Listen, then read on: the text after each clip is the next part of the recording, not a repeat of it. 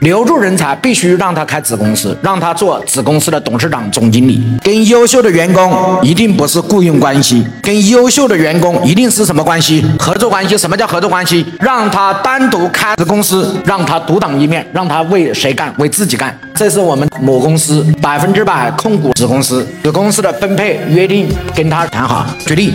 子公司需要投多少钱？一百万。在投资的时候，投资大家看一下，投一百万。假如我投七十万，让店长投三十万。按道理来讲，我投七十万，我是不是分百分之七十啊？店长分百分之三十，对吧？这种分配是错误的，不符合分配的原则。分配的原则是谁出力，谁当家，谁分得多。所以非常简单，分两个步骤。第一个步骤叫先回本，我投了七十万，我先回本七十万。第二。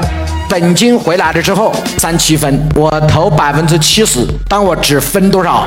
百分之三十。店长投百分之三十，分多少？分百分之七十。但有一个前提，先让我的本金先回。我本金回来了，我的子公司里面我只占三，让他们占七。这样的话，这个店长这个子公司才会全力以赴玩命干，因为为他自己干。他干得好，就等于这家公司一定会盈利，或盈利的可能性一定会大。盈利的可能性大，我们这百分之三十是稳妥妥的赚钱。所以老板。把这个思路把它分开，这叫责权利，把它分开，一阶段、二阶段。当然，这里面的分配的规则有多种制定方法，你按照你的制定方法来。目前开子公司，开下面的什么多层裂变，用我这个方法，目前是全中国通用的方法。